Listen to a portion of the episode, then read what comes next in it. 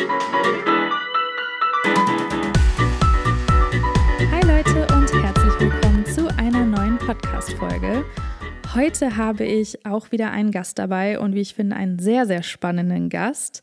Ähm, und ich würde einfach mal sagen, sie darf sich gerne mal selber vorstellen. Hallo, mein Name ist Nicolina. Im Internet findet man mich aber unter dem Namen Nia Ophelia auch eine lange Geschichte, hat eigentlich gar nichts mit mir und meinem Namen zu tun, aber so ist es. Also, wenn ihr ähm, euch mal meinen Podcast anhören möchtet, den findet man auch bei Spotify. Ich glaube, ich habe ihn Nias Gedankenwelt genannt oder bei TikTok, Instagram, Nia Ophelia. Ich habe vor fünf Monaten angefangen, Content zu kreieren und ja, dabei eigentlich so hauptsächlich über meinen Alltag gesprochen. Und ähm, ja, also ich bin selbstständig als Inneneinrichterin und studiere auch nebenbei noch Psychologie. Und ich habe einen kleinen Sohn, der ist vier Jahre alt. Und äh, vor allem bei TikTok habe ich mich viel über das Thema Erziehung geäußert. Aber mir war auch bei TikTok sehr wichtig oder bei Instagram auch so viel auch über die Realität zu sprechen. Also ähm, ich finde, manchmal wird da viel so zu schön dargestellt. Und als ich dann Mutter wurde, war ich so ein bisschen so, ach, so ist das eigentlich. Ach, davon hat irgendwie keiner gesprochen. Und ähm, ja, genau, ich merke auch, dass ganz viele Mütter da total dankbar drüber sind, ähm, wenn einfach so unschöne Sachen auch mal offen angesprochen werden. Und absolut. Ja, genau. Und ich freue mich sehr, dass ich heute hier bin und dass wir uns über das Thema austauschen. Ich habe tatsächlich ja vor kurzem, ich weiß gar nicht, ob du das mitbekommen hast, ein Video, da habe ich ja mehr oder weniger, sagen wir, einen Shitstorm bekommen für ähm, was, was ich mhm. gesagt habe, aber da können wir auch nochmal später drüber sprechen. Genau, ja, so viel zu mir. Genau, ja, ich habe auch dich tatsächlich über TikTok über eins der Erziehungsvideos ähm, kennenlernen dürfen und gefunden und ähm, fand das dementsprechend auch direkt spannend, weil, ähm, wie ja auch viele, die den Podcast hier schon länger hören, wissen, ähm, ich habe halt jetzt wirklich länger in Kanada gelebt und ähm, ich kenne das Ganze halt auch unter Gentle Parenting und wusste am Anfang gar nicht, dass man das bedürfnisorientiertes Erziehen nennt. Das durfte ich dann jetzt auch erst wieder in Deutschland lernen, eben auch über so TikTok-Videos. Und ähm, man nennt es ja, auch, das, man nennt es auch ja. bindungsorientiertes erzählen. Ah, also bedürfnisorientiert oder mhm. bindungsorientiert, genau, ja. Okay, aber es also umfasst quasi das Gleiche ja. oder ist dann ja. unter okay, ja. alles klar. Ähm, ja, und ich finde das halt total spannend, weil ich das wirklich aus Deutschland auch noch nicht so viel kannte. Also ich kannte auch nicht so viele Leute, die das auch tatsächlich machen. Also da kannte ich in Kanada auch mehr Leute. Und ähm, dementsprechend fand ich das so spannend, dass halt auch wirklich mal jemand in Deutschland mehr auch darüber redet. Eben vor allen Dingen auch auf TikTok, ähm, weil da sehe ich auch irgendwie eher nur die englischen Videos darüber. Das finde ich ja. auch sehr spannend, weil ich hatte auch das Gefühl, dass es so ganz lange gefühlt irgendwie so ähm, autoritär und dann anti-autoritäre Erziehung gab. Und mhm, ähm, ja. bevor ich Mutter wurde, dass ich das so irgendwie oft im Zusammenhang gehört habe. So und dieses bindungsorientierte, bedürfnisorientierte, tatsächlich, da, damit habe ich mich noch nicht genau befasst, werde ich aber gleich mal nachschauen, wie lange das eigentlich so als Begriff ähm, rumgeht. Ja. ja. Ja, ich, also ich hatte irgendwas mal gelesen, es ist hier wieder gefährliches Halbwissen. Die, die den Podcast schon länger hören, wissen, das teile ich doch auch öfter mal gern, aber immer mit Vorwarnung, ähm, dass ich meine, in Amerika ähm, gab es das so das erste Mal, also dass es wirklich auch so ein Begriff war, so in den späten 80ern, Anfang 90er tatsächlich. Ach, okay. Aber so dass das wirklich so ein Begriff war. Aber mhm. das hat man jetzt nicht so sehr praktiziert, ähm, wie es jetzt irgendwie heutzutage ist. Also ähm, mittlerweile findet man ja doch auch mehrere und auch mehrere Leute, die darüber eben so berichten. Und ich finde, das ist halt ein ganz spannendes Thema. Ich muss auch sagen, ich bin ein bisschen nervös, über dieses Thema zu sprechen, weil, wie du eben auch schon gesagt hast, ähm, viele reagieren darauf auch sehr ähm, oder können darauf auch sehr, ich würde jetzt nicht sagen empfindlich reagieren, aber auch einfach irgendwie getriggert. Und ähm, ja, über viele Sachen diesbezüglich würde ich gern heute vor allem mit dir sprechen. Und ähm, eine erste Frage hätte ich nämlich dementsprechend an dich. War es denn für dich, als du schwanger warst, war es für dich klar, dass du deinen Sohn so erziehen möchtest oder kam das erst? Auf gar keinen Fall. Also ich habe ähm, meine beste Freundin, die ist äh, ein paar Jahre vor mir schwanger geworden und hatte einen Sohn und sie hat ihren Sohn bedürfnisorientiert erzogen und wir sind damals sehr viel unterwegs gewesen, auch viel zusammen verreist und so weiter und es gab super viele Situationen, wo ich so dachte, oh mein Gott, das mache ich auf gar keinen Fall mit meinem Kind. Und oh, wa warum ja. tröstest du ihn jetzt? Er hat sich doch also ganz offensichtlich gerade nicht wirklich wehgetan. Und warum müssen wir uns jetzt umsetzen? So, weil er das jetzt, also so kann ich mich an ein paar Sachen erinnern. Und ich bin eher sehr autoritär aufgewachsen, sehr, ich bin alleine mit meiner Mutter groß geworden und meine Mutter kommt aus Serbien. Also da bei mhm. mir in meiner Kindererziehung, da also meine Bedürfnisse. So, Kinder haben äh, zu folgen, Kinder haben nichts zu sagen, nicht zu reden, sich unterzuordnen und so weiter. So bin ich aufgewachsen. Bei mir gab es auch schon noch die eine oder andere Situation, wo auch die Hand gehoben wurde. Und ähm, mhm. ja, also ich dachte, ich habe ganz viele Kinder gesehen, die ich so in meinem Umfeld auch so verzogen fand und dann irgendwie dachte, ähm, ja, die brauchen mehr eine strenge Hand. Also auch in der Schwangerschaft tatsächlich. Und ähm, ah. ich hatte in meinem Umfeld auch jemanden, der ganz offensichtlich anti-autoritär erzogen hatte. Es war, ähm, ja, und ich habe da auch viele Probleme gesehen und da dachte ich, nee, so. Und dann, als ich. Ähm, dann aber, als mein Sohn ein bisschen älter wurde, also schon so, ich glaube, Erziehung, sind wir mal ehrlich, das fängt auch erst so an, vielleicht eigentlich eher mit eins oder sowas, weil davor. Ja, so anderthalb vielleicht. Ja, so richtig die Erziehung. So richtig. Genau, aber ich habe eigentlich, als mein Sohn auf die Welt gekommen ist, dann angefangen, so als Ratgeber oder, oh, ich hasse dieses Wort. Genauso wie Lebenshilfe. Aber diese ja. Bücher über Erziehungsstile und so weiter zu lesen und dann ähm, so fing ich an, mich dann, ja, dieser, diesem Erziehungsstil. Und ähm, ich weiß nicht, ob das in dann, ich finde aber dieses, äh, also genau, ich habe dann angefangen, mich ganz viel damit auseinanderzusetzen und ähm, habe das alles dann aber, sagen wir mal, schon auch falsch verstanden. Also, ja. hast du das?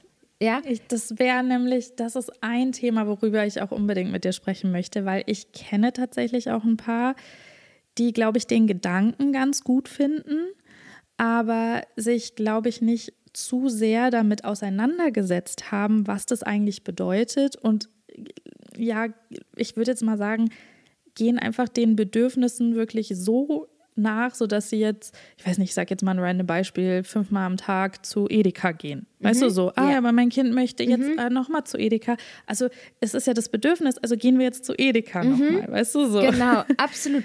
Genau, also jetzt auch nochmal, also es bedeutet ja bedürfnisorientierte Erziehung, bindungsorientierte Erziehung. Und es geht hauptsächlich bei diesem Erziehungsstil darum, dass man sich in das Kind reinversetzt, dass man die, den Stand der Hirnentwicklung nicht ähm, irgendwie außer Acht lässt. Also weil viele Sachen wie beispielsweise auch Wutanfälle auch der, der Entwicklung des Hirns einfach geschuldet sind. Und ähm, ja, genau, also man setzt, versetzt sich in das Kind rein und man nimmt die Bedürfnisse wahr und so, dass es, das ist. Und ich habe tatsächlich auch als ich dann in so einer richtig schwierigen Phase war mit meinem Sohn und dann dachte ich auch so, ey, wofür dieser ganze Quatsch? Funktioniert das eigentlich überhaupt und so? Und dann habe ich auch wieder sowas, ähm, ähm, ja, so drüber nachgedacht, dass das auch bindungsorientiert heißt, weil nämlich diese Erziehungsstile auch ähm, das Ziel haben, die Bindung mit dem Kind immer aufrecht zu erhalten. Und am Anfang, wenn das Kind so ähm, abhängig von dir ist, klar hast du dann irgendwie eine Bindung, aber ich kenne das auch einfach aus meinem Umfeld und bei mir selber, dass Eltern, die sehr autoritär erzogen haben, dass sobald die Kinder wirklich selbstständig sind, die Beziehung später auch sehr darunter leidet bei den Eltern. Also dann ist mhm. einfach so, ja, genau, also dieses bedürfnisorientierte, bindungsorientierte, was du gerade angesprochen hast. Ähm, bei mir war es so, äh, ich weiß nicht, will der jetzt keine Frage vorgreifen, vorweggreifen bei dir? Alles gut, ja, das wäre jetzt erstmal die erste Frage auch gewesen, ob, also wie du halt Leuten, aber das hast du schon so ein bisschen ähm, angefangen, wie du halt jemanden, der das nicht kennt oder sich auch damit nicht beschäftigt hat, ähm, wie, wie, du einfach bindungorientiertes Erziehen beschreiben würdest. Aber das hast du eigentlich gerade schon mal ganz gut aufgefasst. Würdest du es auch so unterschreiben? Absolut. Also vor allen Dingen, was ich auch noch vielleicht ergänzen würde, wäre den ähm, Kindern schon auch im kleinen Alter beizubringen, ähm, wie sie Emotionen verstehen mhm. und auch mit den Emotionen arbeiten können. Mhm. Also es, im Englischen sagt man dazu halt natürlich auch immer Coping Skills mhm. beibringen, ähm, wie man halt eben mit diesen Gefühlen umgeht. immer natürlich altersgerecht und entsprechend. Ähm, aber an erster Stelle steht immer, vor allen Dingen in dem, in dem jungen Alter, dass äh, ja, sie auch die, die Gefühle erstmal verstehen, dass sie überhaupt erst oder die Emotionen auch erstmal verstehen. Genau, und das bedürfnisorientierte, bindungsorientierte beinhaltet im Prinzip, dass wir sehen, dass unser Kind nicht damit umgehen kann, weil es es einfach noch nicht gelernt hat. Und wir genau. akzeptieren genau. diese Gefühle, diese intensiven Gefühle auch, helfen ihnen dadurch, indem wir ihnen erklären, was sie zum Beispiel gerade empfinden. So, ich verstehe, dass du sauer bist, dass du jetzt gerade nicht den Keks bekommst, aber und so weiter. Und früher wäre halt das autoritäre, hör auf zu weinen oder sowas. Also, so genau. das ist genau. Ja. So ist doch nicht schlimm. Ja, ja. ach komm, so ja. get over it. So jetzt den Keks ist, ja, dann kriegst du halt später einen Keks. So. Oder es muss ja oder jetzt nee, jetzt so aus Prinzip. Ding. Wenn du jetzt so schreist, dann kriegst du aus Prinzip keinen Keks. So, ja. Mhm. Oder auch, ja, das, sind, das, ist, das geht schon wieder dann in eine weitere Richtung, aber zum Beispiel auch so Konsequenzen, die gar nichts mit der Situation zu tun haben. Eine Strafe. Zum Beispiel das Genau, bestrafen, so das Kind macht jetzt was. Ja, dann gehen wir jetzt heute sowieso nicht ins Schwimmbad, ja. wenn du dich jetzt so verhältst. Genau. Also, genau. Das sind alles so Sachen. Wenn du jetzt der Teller arbeiten. nicht auf isst, dann gehen wir nicht ins Schwimmbad. Genau, so sowas, was genau. so gar nichts miteinander. Das wäre jetzt autoritär. Genau. Anti-autoritär wäre, na gut, wenn du einen Keks willst, dann können wir, kriegst du einen Keks. Und dieses Bedürfnis bindungsorientierte ist ja auch keine Strafen, sondern nur wenn überhaupt logische Konsequenzen, aber auch nur die, wenn man wirklich sicher gehen kann, dass das Kind auch ähm, Oh, schwierig. Also ich bin da, ich bin auch manchmal, also jetzt, wo ich mittlerweile habe ich auch einen ganz bisschen anderen Blick und mir werden ja auch viele Videos dazu aufgezeigt und manchmal, da wenn ich diese Videos so sehe, da denke ich, hey, ich finde das so schwierig, wenn so junge Mütter wie ich es war, also ich bin ja mit 21 Mutter geworden, die so, die ähm, so unsicher sind mit der Erziehung, wenn, wenn man diese Videos von euch sieht, dann, dann kann man das nur einfach auch falsch verstehen. Also ich finde das einfach viel, ja, genau. Sehr komplex, sehr ja. komplex. ja. Nee, voll. Da bin ich auch genau bei dir, weil das ist, oh, das greift ja auch in so viele Themen rein. Das ist ja unter anderem auch, das ist dann einmal das Essensverhalten, dann ist es das Beibringen mit den Emotionen, dann ist es das aufs Klo gehen, dann ist es, äh, wie gehe ich mit wem auch immer um. Jetzt habe ich habe ja jetzt gerade die neue Herausforderung mit Geschwisterkind mhm. und so weiter und so mhm. fort. Das ist ja nochmal so eine neue Baustelle, die mhm. jetzt so dazu kommt. Und ähm, ja, ich, ich weiß auch gar nicht, das, so das alles irgendwie in eine Folge hier zu packen, ähm, so dass man das eben auch klar genug kommuniziert, ähm, ist mir irgendwie auch total wichtig, weil, ähm, wie du auch gerade schon beschrieben hast ähm, oder einmal schon gesagt hattest, wie das eben auch in deiner Instagram-Story warst. Ich glaube, ich hatte die auch gesehen, da ging es irgendwie um, weil dein Sohn doch krank war und dann mit dem Schlafen irgendwas war, ne? Mhm. Und dann ähm, hattest du dich dazu geäußert, worüber du dann Feedback bekommen hattest, so von wegen, naja, so und so solltest du das machen. Also ich finde das mhm. ja sowieso auch ganz toll, wenn man immer Erziehungstipps mhm. dann bekommt. Ja. Bin ich auch ein Riesenfan von. Nee, aber ähm, deswegen spreche ich tatsächlich ähm, mittlerweile gar nicht mehr so viel über Erziehung, vor allen Dingen auf Instagram bei mir persönlich ähm, weil ich das auch schon mal so erfahren habe. Ich finde es aber trotzdem wichtig, darüber zu sprechen und ich finde es deswegen schön, dass wir jetzt hier im Podcast auch mehr darüber sprechen können, weil ähm, durch diese ganzen Missverständnisse, was ist bindungsorientiertes Erziehen eigentlich? Was, ähm, worauf kommt es an und was bedeutet es eigentlich für das Kind? Wird von so vielen nicht verstanden, weil wir natürlich auch einfach alle ganz anders aufgewachsen sind.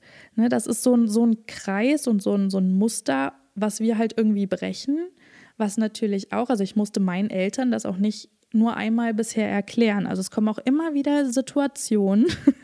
ich habe ja. da, hab da auch ein gutes Beispiel. Ich war mit meinem Sohn vor der Haustür von meiner Mutter mit so ein paar Nachbarn und mein Sohn ist weg, also so losgelaufen, wollte irgendwo hin und ich meinte, stopp, er ist nicht stehen geblieben. Daraufhin bin ich ihm hinterhergelaufen, habe ihn dann genommen und dann zur Bank gesetzt, da wo alle anderen saßen, habe ihm das erklärt. Ich meinte, Nias, du kannst nicht weglaufen, das kann auch ähm, gefährlich werden, wenn ich dich nicht mehr sehe und so weiter. Bitte, äh, wenn ich sage stopp, dann musst du auch stehen bleiben. Und dann meinte mhm. er, okay, Mama, und hat mich umarmt. Und dann meinte die Nachbarin, ähm, ja, wenn du ihn jetzt umarmst, dann ist ja klar, dass er nicht auf dich hört, weil äh, dann, also für ja. sie war auch so diese, emotionale Bestrafung, also ihn jetzt abzuweisen, war so Teil der Lehre, weil anders würde er nicht lernen, dass er auch stehen bleiben soll. So. Und ähm, hast du ganz kurz, hast du das auch schon mal gehört, dass man das, also womit ich würde ich auch, also meine Eltern waren schon auch viel für mich da, aber auch womit ich aufgewachsen bin, ist eher wirklich diese, wie du, okay, du nennst es autoritär, aber man beschreibt es, zumindest im Englischen auch oft als angstbasierte Erziehungsmethode, mhm. also fear-based. Mhm. Ähm, einfach weil durch diese, durch diese emotionale Bestrafung ja. ähm, man eben ja quasi äh, auch eingeschüchtert wird oder auch Angst bekommt vor gewissen Situationen. Und ähm, vor allen Dingen, ja, das ist, das ist sowas, das war mir zum Beispiel auch ganz wichtig, weil klar, wenn dich ein erwachsener Mensch an meckert oder auch anbrüllt oder anschreit oder doll mit dir schimpft, ist doch klar, dass du als kleines Menschlein Angst bekommst. Ja. Und das ist eigentlich das Letzte, was ein Elternteil möchte, dass es Angst also dass das Kind vor einem selber Angst bekommt. Und am Ende hat das Kind mehr Angst vor der emotionalen Bestrafung und der Ablehnung der Eltern als vor der Situation. So, genau. Also, ne? Also, aber ich weiß nicht, hattest du das Video gesehen, wo wir ähm, eine Psychologin aufgesucht hatten von mir? Äh, ich glaube, ja, ich glaube schon. Ich glaube schon, ja. Weil das ist echt, ich wollte auch mal eine Folge über das Bedürfnisorientierte machen, weil, ja, ich, ich erzähle einfach mal. Mach also unbedingt. es ist so, dass, dass ähm, mein Sohn, mein Mann und ich zusammenleben. Mein Mann ist nicht der leibliche Vater meines Sohnes, der kam zu uns, als mein Sohn zwei Jahre alt war und ja, ich ähm, bin eben sehr autoritär aufgewachsen. Ich habe auch nicht so ein gutes Verhältnis zu meiner Mutter. Und ähm, ich war auch selber sehr lange, 13, 14 Jahre in Therapie. Und ähm, ein großes Problem, das ich habe, ist, dass ich alles anders machen möchte, als ich es erlebt habe, was dazu führt, dass ich mich gefühlt bei jeder kleinsten Kleinigkeit fragen muss, wie möchte ich das jetzt machen, während ganz viel auch immer so intuitiv passiert und man so aus der Tradition und Erfahrung heraus irgendwas macht. Wenn ich krank war, da hat meine Mama mir immer das und das gemacht, also mache ich das so bei meinem Kind auch. Und wenn du halt alles anders machen willst, dann ist es teilweise schon sehr kompliziert für einen. Oh, ja? das, oh ja, das glaube ich. Und dann ähm, war es so, dass mein Sohn ähm, sehr emotional ist, sehr viel weint oder geweint hat und er auch eine sehr kleine Frustrationsgrenze hatte. Also wenn ein Baustein auf den anderen nicht gepasst hat, ist er gefühlt so in Tränen ausgebrochen, die Welt ist zusammengebrochen. Und ähm, er wollte auch nicht so richtig selbstständig werden. Also ich mit so mhm. zum Beispiel anziehen. Er wollte sich einfach nicht selber anziehen. Da haben wir uns tausend Spielchen überlegt und wie wir das jetzt ihm schmackhaft machen können. Und dann ja, war mhm. so ein Punkt, dass ich so dachte, oh, vielleicht hat mein Sohn ja irgendeine Störung oder sowas, dass er, da, ja. vielleicht ist er so sensibel, wie auch immer. Wir sind dann ähm, meiner Psychologin gewesen und das, das hat nicht, ge, nicht geweibt irgendwie, aber da ist aber ganz schnell rausgekommen, dass mein Sohn keine Auffälligkeiten hat von seinem Verhalten, sondern eher, dass wir irgendwie mhm. eine Beratung benötigen. Und daraufhin habe ich meine alte Kinder- und Jugendtherapeutin aufgesucht und ähm, ja, wir haben uns dann mit ihr alleine getroffen, ohne das Kind und es ist auch sehr wichtig, dass man so gewisse Probleme nicht vor den Kindern bespricht, sondern halt ja, damit die Kinder das ja. auch nicht mitbekommen. Und wir haben ihr das dann so erzählt, wie unsere Situation ist. Und sie kannte mich ja, also ich habe sie viele Jahre nicht gesehen, aber sie wusste ja, wie ich auch bin und aufgewachsen bin und auch von meiner Angststörung zum Beispiel und so. Und eigentlich so ihr erster Satz war so, okay, ich bin jetzt einfach mal offen, ihr habt euch das so anerzogen. Das Kind hat keine Probleme, sondern ihr habt ihm das einfach anerzogen. Ähm, und ihr, genau, wir haben dann auch noch gesagt, dass wir eigentlich gerne ein zweites Kind haben, aber uns das überhaupt nicht vorstellen können, wie mit so einem in, gefühlsintensiven Kind wir noch mhm. irgendwie, und wir waren dann so, ja, aber unsere Bedürfnisse, wir haben irgendwie gar keinen Raum. Ja, und letztendlich ist, hat sie uns mal so ein bisschen die einfach so ein bisschen mal vor Augen geführt, dass bedürfnisorientierte Erziehung bedeutet, dass seine Bedürfnisse natürlich wichtig sind, aber die Bedürfnisse aller wichtig sind. Und ja. auch, und das habe ich zuvor noch nie irgendwo gehört, dass es einen Unterschied zwischen Wunsch und Bedürfnis gibt. Und ich weiß es nicht, ich, ich habe das so als wir, ähm, als wir da von ihr zurückgekommen sind, war das war einfach so anders, wie wir uns gefühlt haben. Und mhm. Ja, ähm, mit der Frustration beispielsweise, mein Sohn kann einfach nicht mit Frustration umgehen, konnte nicht, weil er einfach nie frustriert war. Weil wir im Jahr dachten, oh, er hat ja dieses Bedürfnis, der fühlt sich ja nicht so gut in der Situation, wir helfen ihm ja da durch und so weiter. Aber frustriert sein musst du auch lernen. Es muss mal mhm. einfach nicht funktionieren und dann übst du es und dafür musst du einfach ein paar Mal auch frustriert sein. Und auch mit. Oh, da gehen wir gerade durch. Ja. mit unserem Dreijährigen. Genau, und das ist, das ist voll wichtig. Und äh, sie hat auch gesagt, ein zweites Kind ist das beste Training, was wir für unseren Sohn hätten, weil man einfach. Kann ich bestätigen. Weil man dann einfach auch nicht mehr so eine Energie hat für jeden Bums. So. Genau, und ähm, auch mit dem Anziehen war dann auch so, da, er wollte sich nicht anziehen und ich war dann so, mh, mm, er kann das, also er ist so ein bisschen motorisch schwierig, ihm fällt das total schwer und ähm, ich unterstütze ihn so dabei, weil ich möchte ihm ja auch nicht das Gefühl geben, dass er irgendwie nicht in Ordnung ist und so weiter und ich helfe ihm dadurch im Sinne der bedürfnisorientierten Erziehung. Ähm, da meinte meine Therapeutin, also die Therapeutin auch so, na, wenn jemand mich immer so schön anziehen würde wie du, dann würde ich es auch selber nicht machen wollen. So. Und nee. also einfach, einfach, es war dann einfach so der Punkt und auch ja, mit dem Weinen, es war einfach so, dass ich habe immer reagiert ich habe halt oft das Gefühl gehabt, dass ich, dass meine Emotionen in meiner Kindheit nicht so einen Raum hatten und nicht so angenommen mhm. wurden und ich so oft damit allein gelassen wurde, weshalb ich immer sehr viel darauf reagiert habe, wenn mein Sohn geweint hat. Und ja, das war ja. einfach, es hat dazu geführt, dass das Leben von meinem Sohn und meinem Mann, nee, eher von mir und meinem Mann, meinem Sohn ging es ja wundervoll, aber es, das Problem ist auch, dass es einfach nicht ähm, im normalen Leben einfach funktioniert das so nicht. Ja, er hat dann, er, ja. er hat jetzt in der Kita keine Probleme, aber in, später in der Schule, in der Berufswelt, in der Beziehung, weil so funktioniert das nicht. Alle Menschen haben Bedürfnisse. Mein Sohn ist manchmal so lustig, also Kinder sind ja von Natur aus egoistisch. Ich mache was und der sagt, Mama, ich will, dass du mir zuguckst, wie ich esse. Dann sage ich, Hä, Nias, ich möchte jetzt aber gerne das und das machen. Nein, ich möchte, dass du mir zuguckst, wie ich esse. Und früher, ohne Witz, wäre ich so, Du gesagt, ja, okay. Das ist jetzt, nein, da wäre ich so, er kann das nicht kommunizieren, dass er jetzt gerne meine Gesellschaft hätte und er sagt mir das so im mhm. Sinne der bedürfnisorientierten Erziehung und deswegen setze ich mich zu ihm, um, damit er sich nicht alleine fühlt. Aber, und das ist halt was, was ich genau, so kam es halt zu dem Shitstorm. Mein Sohn war eine Woche krank und, also mein Sohn ist ja vier und er ist sehr, sehr schlau. Und ähm, er hatte Fieber und wir waren halt neun Tage die ganze Zeit zu Hause und ich bin auch so ein bisschen ängstlich und ja, er ähm, habe ihn dann so ein bisschen betuddelt, was er natürlich total geliebt hat. Es gab so ein paar Sonderbehandlungen und wir wohnen mhm. unter anderem im fünften Stock ohne Fahrstuhl. An dem Tag, wo es ihm besser ging, sind wir ein bisschen rausgegangen, habe ihn hinten auf den Fahrradsitz gesetzt. Auf dem Weg nach oben habe ich aber gemerkt, dass es ihm schlechter ging. Und dann hat er gesagt, auf den Treppen meinte er dann so, ähm, Mama, mir ist kalt. Und dann habe ich halt sofort gewusst, okay, gut, bei ihm fängt jetzt gerade der Schüttelfrost an und habe ihn hochgetragen, was wir normalerweise nicht machen, weil es geht nicht. Er wiegt 16 Kilo. So. Oh, genau die Situation kenne ich. Wir wohnen im dritten Stock ohne Fahrstuhl. Ja, oh Gott. Es ist so krass mit zwei Kindern.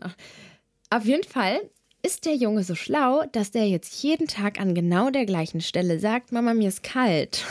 Mhm. Weil er hochgetragen werden will. Hat ja einmal funktioniert, vielleicht funktioniert es jetzt ja auch. Und ähm, ja, wir haben immer zusammen im Familienbett geschlafen. Wie macht ihr das? Schlaft ihr zusammen oder schlafen die getrennt? Nee, ähm, tatsächlich, das war, das ist so ein anderer Teil von auch einer Art Erzie also anderen Art von Erziehung. Ähm, wir haben so Sleep Training gemacht, recht lang, äh, recht früh meine ich, ähm, bei beiden.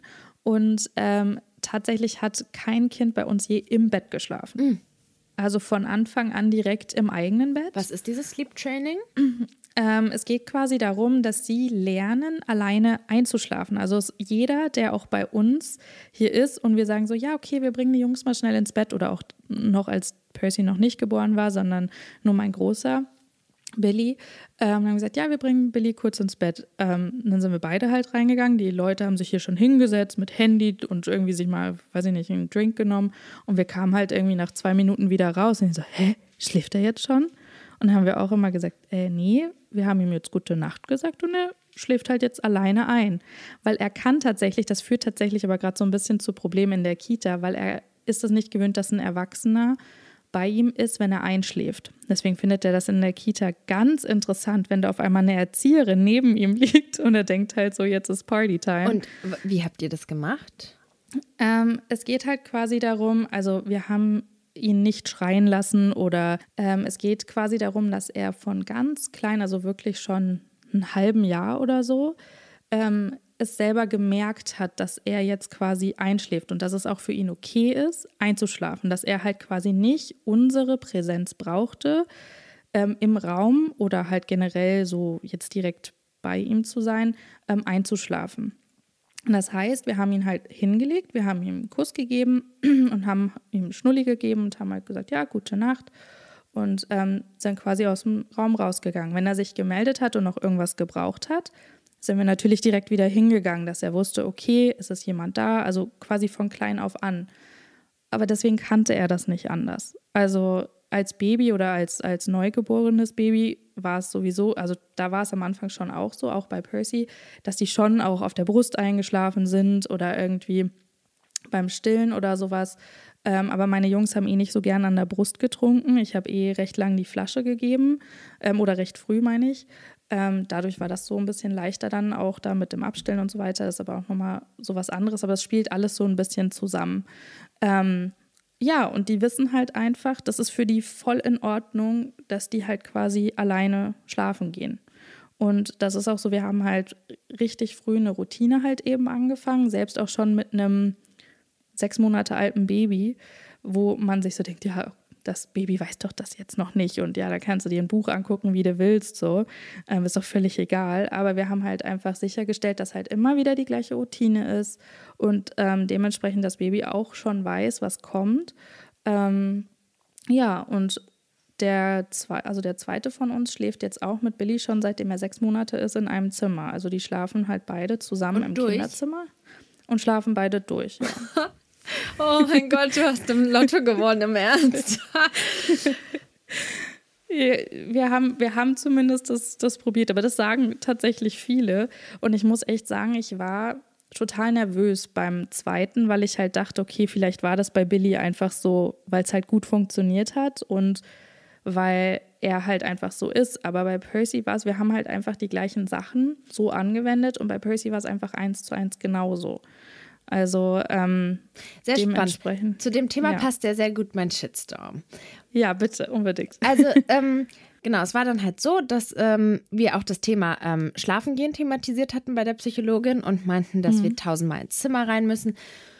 Ähm, ja, mein Sohn, oh, ich habe sehr schlimme also wow, mit meinem Sohn schlafen gehen, oh mein Gott, ich schlafe immer noch nicht durch, ja. Mein Sohn ist vier. Ja. Ähm, und ich selbst als Kind war halt immer ängstlich und wollte auch nicht alleine schlafen und ich hatte immer mhm. Angst alleine im Bett. Und deswegen habe ich meinen Sohn immer in den Schlaf auch begleitet und so weiter. Und irgendwann mhm. daneben nur gesessen und so weiter. Irgendwann saß ich im Türrahmen und sowas. Und dann war es halt so, dann haben wir irgendwann geschafft, dass er alleine einschläft in seinem Bett mit einer Hörgeschichte. Aber er ist in der Nacht immer gekommen, so um eins oder zwei ist er wach geworden. Unser Schlafzimmer ist direkt nebenan und er ist dann dazu gekommen. Und die Sache ist halt die, dass ich überhaupt nicht gut schlafe. Also wir beide schlafen furchtbar, wenn er dazwischen liegt. Wir haben eine große mhm. Bettdecke, er will sich nicht zudecken und dann zieht er uns die Bettdecke weg, er bewegt sich, er schlägt meinen Mann andauernd. Mich stört es nicht so sehr, wie er will immer mit mir kuscheln und ich versuche dann immer wegzurutschen und irgendwann falle ich fast aus dem Bett. Also grauenhaft. Ich bin andauernd ja. irgendwie zum Physiotherapeuten gerannt. Naja, nach dieser ähm, Psychotherapie haben wir uns dann getraut zu sagen, dass wir das jetzt durchsetzen, dass er nicht mehr in unserem Bett schläft und dass er durchschläft. Mhm. Und dann habe ich es so gemacht, Oh Gott, ey. 170 Schritte Plan, dann erstmal in der Nacht dann hingegangen, ihn gekuscht, kuschelt, geküsst, daneben gesetzt, bis er eingeschlafen ist. Irgendwann habe ich mich in den Türrahmen gesetzt. Das, das habe ich zwei Wochen gemacht. Dann meinte ich, Mama ist da, ich setze mich in den Türrahmen, dann war das in Ordnung für ihn. Irgendwann meinte ich mal durch Zufall, ich gehe kurz auf Toilette und dann ist er schon eingeschlafen. Und dann habe ich es immer so gemacht, bin zu ihm hin, habe gesagt, Mama kommt gleich, gehe kurz auf Toilette und da hat er schon geschlafen. So. Mhm. Und ähm, ja, mein Sohn war ja krank und da hat er ein Sonderprogramm bekommen und ähm, wir haben ja jetzt auch schon alle mitbekommen, dass wir ihm das so ein bisschen anerzogen haben. Er hier der Prinz ist, alles nach seiner Nase läuft und ja, ähm, als er krank war, sind da auch ein paar Muster eingebrochen. Es war toll für ihn. Und dann war es halt so, dass er auch als er krank war, wieder bei uns im Bett schlafen durfte, weil er ist ja krank, da geht ja so eine mhm. Sonderregelung. Und dann plötzlich wollte er das ja nicht mehr. So, dann war er wieder gesund und er hat es jetzt nicht verstanden, warum er jetzt wieder ähm, in seinem Bett ja, schlafen muss. Klar. Wir haben ihm das erklärt, aber gut. Dann habe ich in meiner Insta-Story erzählt, dass ich so müde bin ähm, und das war so, dass wir schon bereits vier Tage nicht durchgeschlafen, also nicht geschlafen haben. Und er fünf, sechs Mal wach geworden ist, immer gefragt hat, ähm, genau, ich habe ihm gesagt, wenn es hell ist, wenn es morgens ist, dann kannst du rüberkommen, dann kuscheln wir und dann stehen wir zusammen auf. So. Ja. Ähm, und dann hat er immer gefragt, ist es schon hell? Kann ich jetzt rüberkommen? Und dann fing er an, ich muss auf Toilette. Mama, ich habe Durst. Mama, mir ist kalt. Kannst du mich zudecken? Und so weiter. Meine Socke ist verrutscht. So vier, fünf Nächte. Mhm. Und ich immer im Sinne der bedürfnisorientierten Erziehung hin, liebevoll, ich liebe dich, mein Schatz, du bist sicher. Ähm, ja. In der mhm. fünften Nacht, nachdem ich so übermüdet war, und es war auch so krass, weil ich konnte überhaupt nicht produktiv arbeiten. Ich war so gereizt, ich war auch so ungeduldig ihm gegenüber, weil ich oh, einfach voll ich. übermüdet war. Ja. Und dann habe ich in meiner Story erzählt, dass das so war und wir ihn einfach ab einem gewissen Zeitpunkt ignoriert haben. Man muss halt wissen, Social Media ist so schwierig, weil diese Story-Formate gehen so kurz und keiner hat Bock, sich die lange Version anzuhören. Ja. Mhm. Dann haben mir ähm, viele geschrieben, also eine Nachricht war richtig toll, die war so in die Richtung, dein Kind wird bald wieder Fieber haben, um ähm, endlich wieder mit seiner Mama kuscheln zu können. So nach dem Motto, als würde ich ihn immer links liegen lassen. Und ganz viele haben geschrieben, nimm ihn doch einfach in dein Bett. Und dann habe ich ein TikTok-Video gemacht, wo ich gesagt habe, wo es darum geht, ich habe dann erzählt, ich habe gesagt, dass er ihn ignoriert hat, aber das Problem ist und so weiter. Und eigentlich war das Sinn, der Sinn des Videos zu sagen, dass ich das verstehe, dass mein Sohn das möchte. Aber mhm. meine Bedürfnisse und die von meinem Mann sind auch wichtig und wir können nicht ja. auf unseren Schlaf verzichten, weil mein Sohn gerne bei uns im Bett schlafen kann. Und ich meinte auch, dass wir mit der Therapeutin gesprochen haben und dass sie gesagt hat, dass es, ähm, dass wir dass es einem Vierjährigen zuzutrauen ist, dass er sich selber in den Schlaf reguliert, was nicht bedeutet, dass er sich in den Schlaf schreien soll, ja. Aber mein mhm. Sohn war in der fünften Nacht, der wollte dann unbedingt, nachdem er schon viermal Wasser bekommen hat, dreimal auf die Toilette gegangen ist, ist der ausgeflippt, weil er dann nochmal was trinken wollte. Und ich habe ihn dann irgendwann ignoriert. Ich musste ihm ja irgendwie zeigen, also ich muss ihm mir dann irgendwann zeigen, dass das nicht funktioniert, ja. Also ich habe ihm ja. gesagt, Nias, es ist Schlafenszeit, Mama liebt dich, ich liege jetzt im Bett, weil ich müde bin und du kannst gerne morgen nochmal Wasser trinken. Und dann hat er geschrien und ich wusste mir auch irgendwann nicht mehr weiterzuhelfen. Und ich habe das auch zehn Stunden mit meiner Freundin nochmal durchgesprochen und analysiert, auch nach diesem Shitstorm, auch um mich zu reflektieren. Mhm. Aber wie soll ich ihm anders klar machen? Weil ich finde, dieses ganze Erklären und ich erkläre meinem Sohn richtig viel, aber ich merke mhm. auch, dass es ab einem gewissen Punkt einfach so einen Punkt gibt, wo man so sagen muss: Stopp. Stopp, ja. Weil jetzt geht es nicht mehr weiter. Weil die Kinder, die sind so krass. Er heute Abend war auch wieder so eine Nummer. Da meinte er, ich muss nochmal auf Toilette vorm Schlafen gehen. Und dann war ich so, oh, okay, bist halt jetzt lange nicht gewesen vorm Schlafen gehen. Da saß er zehn Minuten auf der Toilette weil er die Zeit rausschlagen wollte. Da denke ich so, mhm. das ist doch voll langweilig für dich, aber er saß da auf der Toilette, um lieber die Zeit rauszuschlagen und mhm. nicht zu schlafen. Ja. Okay, also dann hat auch eine Psychologin ein ähm, Kommentar zu, äh, Kommentarvideo zu meiner Aufnahme gemacht. Ich habe das gelöscht, weil ich verstehe schon, dass es falsch rüberkommt, weil man den Kontext nicht kennt. Aber die meisten ja. Leute beschäftigen sich auch gar nicht mit dem Kontext. Ähm, Worauf ich hinaus wollte, ist, dass die Bedürfnisse aller wichtig sind und dass, dass das ein Kind. Ja.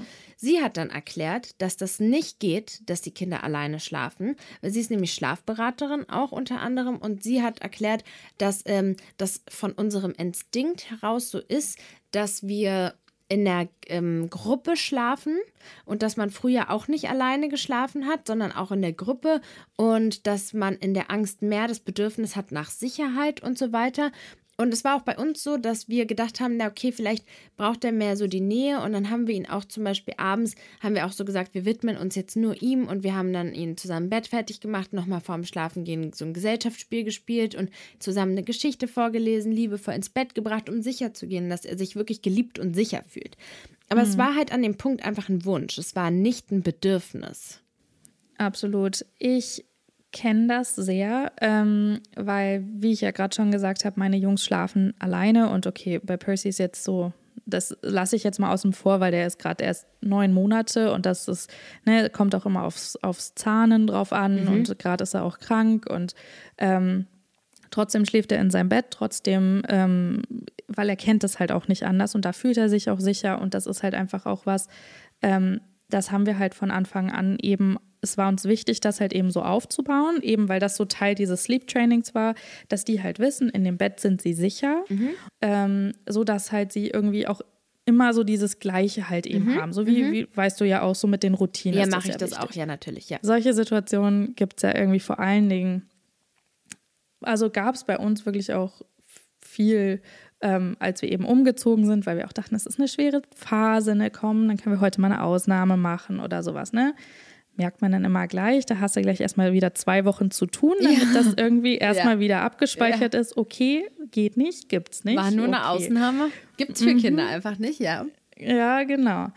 Ähm, und das war eben beim Schlafen auch so, so dass er jedes Mal, irgendwann hat das so gemacht, ähm, am Anfang hat er es akzeptiert mit einem Buch im Bett. Und dann ist er erst auch sehr schlau und äh, vor allem Kinder in dem Alter, ne, sind ja auch immer sehr erfinderisch. Ähm, und dann fing er immer an und hat gesagt, hat dann immer gerufen, Mami, I want a different book now. So, Mami, bring mir mal bitte ein neues Buch. Am Anfang haben wir das Spielchen noch mitgemacht und haben ihm wirklich teilweise eine Stunde neue Bücher ins Bett gebracht. Bis wir dann selber gemerkt haben, okay, bis hierhin und nicht weiter, das bringt nichts. Und das äh, ist auch sowas, äh, das nutzt er halt auch irgendwie aus, weil dadurch verzögert er das, ja. Das ist so krass, du sagst gerade Spielchen. Ich hatte das auch in einem Zusammenhang gesagt, in meinem Shitstorm. Darauf wurde ich auch mhm. total festgenagelt. Er treibt doch keine, keine Spielchen. Spielchen. Das ja. sind seine Bedürfnisse. Und da sehe ich wieder, dass dieses Bedürfnisorientierte manchmal einfach falsch kommuniziert wird, weil diese Kinder, wie du sagst, die sind so kreativ und erfinderisch. Ich könnte ad hoc 300 Situationen heute nennen, wo er smart irgendwelche Spielchen getrieben hat. Er meint es ja nicht böse. Er manipuliert ja nicht Nein, böse oder so. Nicht. Er versucht es doch klar, ich würde auch in seiner Situation genauso handeln. Er hat ja nur so einen begrenzten ja. Spielraum, wo er Sachen entscheiden kann und wo er Sachen beeinflussen kann. Natürlich, wir, wir geben ihm auch viel so, du kannst, welchen Pyjama willst du anziehen, möchtest du das oder das? Wir fragen ihn schon viel. Immer die Option. Er, genau, ja. damit er das Gefühl hat, nicht zu viel in einem Rahmen, aber damit er auch das Gefühl genau. hat, er kann irgendwie was entscheiden und so weiter. Aber die ja. treiben Spielchen. Also die, die vielleicht, ja. man kann es vielleicht anders nennen, anderes Wort. Ich wollte sagen, ja, ich, man kann auch einfach, man kann, kann auch ähm, graziler dazu sagen, sie testen natürlich auch ihre Grenze aus. Ja. Also sie testen aus, okay, wie weit kann ich in der Situation gehen? Es ja. heißt ja, ich darf ein Buch haben. Okay, wie viele Bücher darf ich denn? Ja. So, dann gucke ich jetzt mal, wie viele Bücher ich haben darf. Wie, wie oft so. kommen die rein? So. Genau. Mittlerweile, das haben wir dann in den Griff gekriegt, weil das haben wir ihm dann auch klar kommuniziert und da hat er auch, wie man, ja, wie du auch sagst, das kann man auch schöner nennen, ähm, irgendwann hat er die Grenze gemerkt. Er hat halt gemerkt, okay, das geht nicht. Also beim nächsten Mal haben wir dann auch schon direkt gesagt, so, du, heute wird aber nicht zehn Milliarden Mal nach einem Buch gefragt. Ich habe es dann irgendwann so gemacht und habe gesagt, guck mal, hier, das sind die Bücher, die darfst du haben. Hab eine gute Nacht. Ne, so, I love you, habe ihm einen Kurs gegeben und habe gesagt, die Bücher darfst du haben. Ich komme jetzt aber nicht fünfmal rein und bringe dir noch neue Bücher. Und dann hat er angefangen, ähm, was Neues zu machen. Und zwar, er ruft jetzt immer, also er wächst bilingual auf, halt eben Englisch-Deutsch. Mhm. Ähm, zu Hause reden wir die meiste Zeit Englisch, weil wir ihm beigebracht haben, also wir reden drin, also hier in unserer Wohnung Englisch, es sei denn, wir haben jemanden zu Besuch, wie die Großeltern oder irgendwie Freunde, die halt Deutsch sprechen. Ähm, aber wir wollten ihm halt beibringen, dass er draußen Deutsch spricht. Deswegen sprechen wir dann quasi, sobald wir das Haus verlassen, Deutsch, damit er eben auf dem, okay, ja, auch auf dem Spielplatz mit den Kindern zum Beispiel Deutsch spricht und sowas. Das war, ist auch nochmal ein anderes Thema. Ähm, aber deswegen liegt er dann, wenn er wirklich auch Schwierigkeiten hat, einzuschlafen, liegt er dann im Bett und ruft dann immer, Billy is awake. Süß. Und ähm, mein Mann hat dann irgendwann was ganz Kreatives angefangen und ich bin immer noch begeistert, dass das funktioniert hat. Und dann ist er irgendwann zu ihm hingegangen, weil am Anfang wir wussten halt nicht, was wir sagen sollen. So, ja, was sagen wir jetzt? Er ist wach. Ja, toll. Ähm, dann, ich bin immer hingegangen und habe gesagt, ja, ich sehe, dass du wach bist. Ähm, versuch doch noch mal zu schlafen oder ähm, denk, ich habe dann versucht Schafe zählen, also wirklich die Varianten. Ne? Ich bin auch habe auch versucht kreativ zu werden. Und ähm, mein Mann hat dann irgendwann zu ihm gesagt so, ja, so, thanks for telling me, also so, danke, dass du es mir sagst, dann weiß ich, ähm, wenn du eingeschlafen bist. So. Ach so. So, weil wenn Süß. er nicht nochmal ruft, dann weiß er, er ist eingeschlafen. Ja. Und das hat tatsächlich gefruchtet. Das war irgendwie eine Antwort, so, hey, danke. Also so, wir haben ihn halt ähm, wir, so acknowledged, ich weiß gerade das deutsche Wort nicht, also wir mhm. haben es quasi aufgenommen oder wahrgenommen, was er gesagt hat. Und er hat sich auch verstanden gefühlt, so, hey, ja, okay, es ist okay, ja. dass ich noch wach bin. Ähm, aber ja, es ist halt Schlafenszeit so, ne? Und ja. ja, das sind so Situationen wie auch, ich glaube, das hast du vorhin schon mal angefangen, zum Beispiel Ja-Nein-Fragen. Ah, Optionen lassen. Genau, also einmal so Option. genau, Option lassen und dann gibt es ja quasi einmal die Option zu lassen, sozusagen, okay, mhm. möchtest du dein grün oder deinen blauen Becher heute zum Trinken? Ja. Mhm. Also da gibt es ja dann eben auch Unterschiede, ähm, zu sagen, ähm, okay, die Entscheidung, was es zu essen gibt, ist einfach viel zu groß. Also das ist ja. das, da fühlen die sich total überfordert. Also ja. das hat ja auch mhm. alles wissenschaftliche Hintergründe. Und ich glaube, ja. das sind auch so viele Sachen, ähm, die eben bei diesem Erziehungsstil oft nicht so ganz in Betracht oder was heißt nicht in Betracht gezogen werden, aber von vielen vielleicht nicht so vollkommen mhm. verstanden werden. Fun, Fun Fact ist tatsächlich, dass ähm, es uns unglaublich anstrengt, mhm. Entscheidungen zu treffen, ja. weshalb so Führungspositionen, ähm, ja, weshalb da der, An ich, ich arbeite ja auch als Inneneinrichterin und da zum Beispiel, wenn ich so eine Küche plane für jetzt ein Objekt und da muss ich immer so aus tausend Varianten wählen, so welcher Geschirrspüler, welcher Backofen, mhm. welche Fronten, welche Qualität, welche Griffe, welche, ich merke immer wieder, ich bin so erstaunt darüber, wie erschöpfend das ist, einfach immer wieder eine Entscheidung oh, zu treffen und für die Kinder ja noch mehr. Mhm. Also, also also gut, dass du es auch sagst. Das ist total der wichtige Punkt, dass man den Kindern ähm, nicht zu viel Wahl gibt, dass sie da nicht so überfordert sind einfach. Genau, also ja. zu große, zu große Entscheidungen diesbezüglich. Ähm, und da sind eben auch zugleich noch Ja-Nein-Fragen oft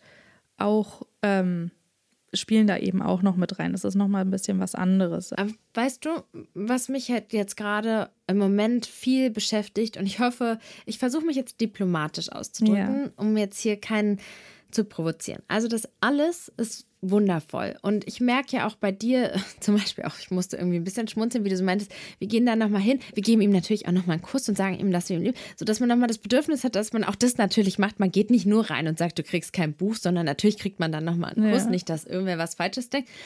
Aber weißt du, ich glaube, ähm, dass wir auch, dass es auch eigentlich alles ein bisschen zu viel mhm. ist an ganz vielen Stellen. Ja. Und es gibt ähm, auch Studien darüber, dass Kinder, ähm, die zum Beispiel in der Nachkriegszeit oder während des Krieges, äh, nicht nach, nicht in, genau, es wurden Kinder verglichen, die ähm, während des Krieges aufgewachsen sind und Kinder nach der Kriegszeit, wo alles wundervoll ist. Und die Kinder, ähm, die während des Krieges aufgewachsen sind, das sind nicht die Kinder, die psychisch schlechter sind, sondern ganz im Gegenteil, die waren viel resilienter.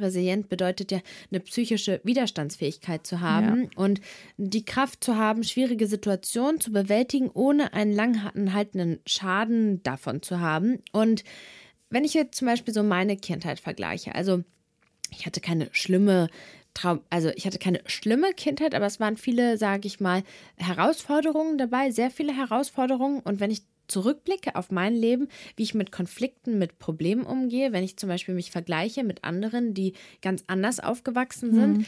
Also ich glaube, dass ich an ganz vielen Stellen auch meinem Sohn nicht unbedingt einen Gefallen tue. Also das heißt nicht, dass ähm, man die Kinder jetzt in quälen soll, damit sie auch mal Leid erfahren. Aber wir können die Kinder nicht vor allem bewahren und man wächst auch aus diesen schwierigen Situationen. Zum Absolut. Beispiel auch so eine Situation, zum Beispiel hatte ich auch mal mit einer Freundin, ihre Tochter ist ein Jahr älter und ein bisschen so girlyhaft und die hat dann zum Beispiel meinen Sohn manchmal so ausgeschlossen, meinte, du darfst nicht mit uns spielen. Und ich war dann im ersten Moment so, meinte so, hey, sprich mal mit deiner Tochter, das ist nicht so cool, wenn sie das mal so mm. macht, ne? Im Nachhinein oder jetzt denke ich so ganz anders drüber, ich bin so froh, wenn mein Sohn zu mir kommt und sagt, Mama, die wollen nicht mit mir spielen. Weil dann gehe ich nicht dahin und sage, weil es wird immer so im Leben sein, genau. dass dich jemand zurückweist oder sowas. Dann sage ich, hey, cool, dass du mir das erzählt hast. Weißt du, manchmal magst du auch nicht mit jemandem spielen und das ist vollkommen in Ordnung. Und es hat auch gar nichts mit dir zu tun, sondern die wollen einfach das Spiel jetzt gerade alleine spielen. Dann such du dir doch was anderes raus, was du spielen kannst. Es macht doch auch Spaß, alleine zu spielen. Und ja, ich glaube, in ganz vielen Punkten, ich hatte tatsächlich heute auch so ein Mental Breakdown. Oh mein Gott, es war wirklich ein Mental Breakdown. Heute kann ich irgendwie, also jetzt kann ich schon drüber lachen. Mein Mann und ich haben uns ja kennengelernt mit Kind. Mhm. Und wir haben uns ja im Lockdown auch noch kennengelernt und wir sind eigentlich nie ohne Kind. Also mein Sohn schläft manchmal am Wochenende okay. bei meiner Mutter. Da arbeitet mein Mann. Also wir sind eigentlich, wir haben wirklich ganz selten Phasen. Wir sind, wir haben vor einem Monat geheiratet und sind drei. Herzlichen Glückwunsch nochmal. Danke. Wir sind vor, wir sind für vier Tage. Ich glaube, es waren vier Tage zwei Tage waren, haben wir meinen Sohn nicht gesehen, vier Tage war ungefähr der Aufenthalt, sind wir in Amsterdam gewesen. Es war das erste Mal, dass wir vier Tage, also beziehungsweise zwei Tage eigentlich, dass wir ohne dieses Kind waren. Ja. Und wir haben halt entschieden, dass wir unbedingt ähm, übers Wochenende nach London fliegen wollen, alleine. Und mein Sohn ist gerade so anhänglich und dann dachte ich so, das kann ich meinem Sohn doch nicht antun. Ich kann doch nicht jetzt irgendwie mir ein schönes Wochenende mit meinem Mann machen, wo ich weiß, dass mein Sohn eigentlich am liebsten hätte, dass ich bei ihm bin. Und ich habe mich innerlich so zerrissen gefühlt und dachte, oh mein Gott, was tue ich ihm da an? Mhm. Er wird mich voll vermissen und so weiter. Er geht zu seiner Oma, bei der er ist, bei der hat er auch ein eigenes Zimmer. Die kennen sich schon immer, also der schläft da schon immer. Die haben eine tolle Zeit. Ich weiß, dass er sie liebt. Ich weiß, dass sie die Welt umdreht, wenn er da ist, damit er eine schöne Zeit hat. Ich weiß sicher, dass es ihm da gut gehen wird. Und ja, ja ich, hab, ich musste dann wieder mit meiner Freundin sprechen, die mich dann daran erinnert hat, dass es auch so wichtig ist, dass ich meinen Wünschen und meinen Bedürfnissen Personal Boundaries ist immer das, was ja. im Englischen auch immer so auch an mit ja. oberster Stelle steht. Ich glaube, es fällt ganz vielen Frauen schwer, das auch zu machen. Auch so dieses Thema so spielen. Wenn man mal keinen Bock hat, mit seinem Kind zu spielen, man sich gleich schlecht fühlt, wenn man das sagt. Mhm. So. Ähm, ja, und ich, also ich versuche meine Aufgabe für mich, also ich bin eigentlich, glaube ich, irgendwie gefühlt so viel zu alt für dieses Influenzen. ähm, ich bin ja die Generation, wo das gerade alles angefangen hat. Also ich habe so viel bei vielen erlebt und ich möchte irgendwie so viele Themen auch ansprechen, die irgendwie über die Leute nicht so reden, die nicht ja. so cool sind und die aber voll viele Leute beschäftigen. Und ich weiß, dass viele Mütter so sind, dass sie das beschäftigt. Absolut. Dass sie Mom Guilt ist ja auch total so ja so ein, so ein Thema. Ja. Also ja. In, in kleinsten Sachen kann das ja sein. Und vor allen Dingen dann ja. sowas wie, wenn man wegfährt. Also das kann ja. ich auch sehr gut nachvollziehen. Wie macht ihr das? Fahrt ihr alleine weg manchmal? Oder? Mm, bei mir oder bei uns ist das tatsächlich so ein Thema gewesen. Ähm, eine Freundin von mir ist letztlich auch 30 geworden im Oktober. Und ähm, ich bin ja jetzt dieses Jahr zum zweiten Mal Mama geworden. Und da ist natürlich irgendwie in gewissen Situationen die Mom gilt, manchmal noch so ein bisschen, noch so ein bisschen potenziert bei mir. Ähm, mhm. Vor allen Dingen irgendwie ein Baby dann zu Hause zu lassen. Mhm. Ne? Ich meine, die Kinder mhm. sind beim Papa. Es ist nicht so, dass ich irgendwie die Kinder sonst wo hinschicke und sage, so, ich tschüss, ich mache mir jetzt mal ein schönes Wochenende. Aber die hatte so einen Mädelstrip geplant und hat mich dann halt eben eingeladen und hatte auch schon gleich gesagt, ja, du, ich kann das aber auch total verstehen, wenn das irgendwie nicht machbar ist und so. Und Dom, mein Mann, hat dann sofort gesagt, ja, natürlich fährst du dahin. Und ich so, hä, wie? Das kann ich doch nicht. Und dann bist du doch hier allein und was soll? Und dann irgendwie bin ich nicht da. Und dann so, ja, denk darüber nicht so viel nach. Wir haben hier eine gute Zeit und du fährst dahin und du hast auch eine gute ja. Zeit. Und ich erstmal, okay, das war aber dann auch noch so ein persönliches Ding, weil ich habe eben auch so manchmal so ein bisschen so ein Problem mit so Angstzuständen und so. Und irgendwie, ich war halt ewig nicht alleine unterwegs. Vor allen Dingen so, mhm so auch auf längeren Zugfahrten oder so, so ganz alleine so nur für mich, ähm, mhm. weil ich mhm. sonst immer irgendwie ein Kind dabei habe. Und ich bin immer irgendwie abgelenkt, weil ich mich immer irgendwie um ein Kind kümmere. Mhm. Und auf einmal dann so nur für mich zu sein, war halt irgendwie auch eine total neue Erfahrung. Und davor hatte ich auch echt ein bisschen Schiss. Also muss ich auch sagen, das, das hat halt da auch noch so mit reingespielt. Mhm. Aber ähm, als ich dann dort war oder schon allein im Zug saß, oh, das war echt furchtbar. Aber als mir Dom dann Fotos geschickt hat und ähm, ich habe auch mit Billy vorher gesprochen und für Billy war es auch so gar kein Thema. Er so, ja, okay, bye, Mami, so love you. Und dann so hat er immer gefragt, ja, bist du bei deiner Freundin auf dem Geburtstag? Und ähm, ach, du gehst jetzt auf den Geburtstag und auch zwei, nach, äh, zwei Wochen nachdem ich wieder zu Hause war, hat er dann immer gefragt, ach Mami, du warst bei deiner Freundin auf dem Geburtstag? Und ich so, ja, genau. und ähm, das ist halt dieses ganze Ding, was auch ähm, ja Teil dieser bindungsorientierten Erziehung ist oder was wir halt total viel machen, was wirklich das Ganze auf so ein anderes Level gehoben hat und zwar dieses ähm, Preppen Preppen von gewissen Situationen, ihn quasi darauf vorzubereiten, zu sagen, mhm. was passiert. Weil mhm. die Gehirne von den Kleinkindern, die sind ja quasi, die mögen keine Überraschungen. Das ist das Schlimmste für die, ne? Mhm. Und ähm, deswegen ist ja auch manchmal so dieses Bending von den Boundaries, also quasi diese Grenzen irgendwie ausdehnen, wie wenn sie krank sind oder wenn halt irgendwie was, was anderes ist oder man sagt so, ach komm, heute machen wir das mal so, aber eigentlich ist das ja so und so. Ähm, das ist für die halt jedes Mal wieder eine Überraschung, wenn es dann, obwohl du die Regel davor ja schon hattest, ähm, ja, das wieder so eine Überraschung ist. Aber sorry, du wolltest jetzt auch noch was quasi zu diesem, zu diesem Meltdown sagen, ne? So zu diesem, zu dieser Situation. Nein, nein, nein, nein, das war.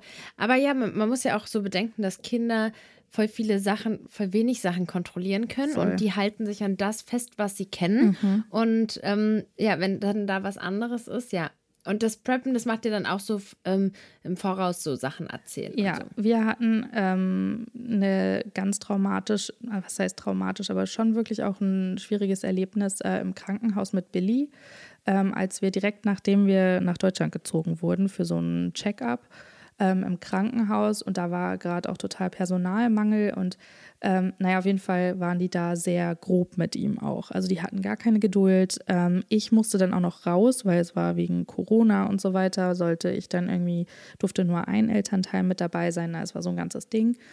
Ähm, da hatte ich auch im Auto total den Mental Breakdown, habe auch total geheult, weil ich irgendwie nicht fassen konnte, wie schlimm das auch war. Und mein Kind hat nur geschrien und es war alles irgendwie ganz schlimm. Ähm, und es war richtig schwierig, ihn zum Arzt zu kriegen. Und es war, wir mhm. wussten nicht, was wir machen sollten. Also das ist auch so ein Ding, ähm, was ich damit auch noch mal sagen möchte, bevor ich jetzt noch ganz kurz auf das Beispiel eingehe. Ähm, weil ich glaube, das ist auch so was, ich glaube, ich würde dich gerne noch mal einladen, um vielleicht noch so ein bisschen mehr darüber zu sprechen, weil ich glaube, das sprengt jetzt hier auch sonst den Rahmen.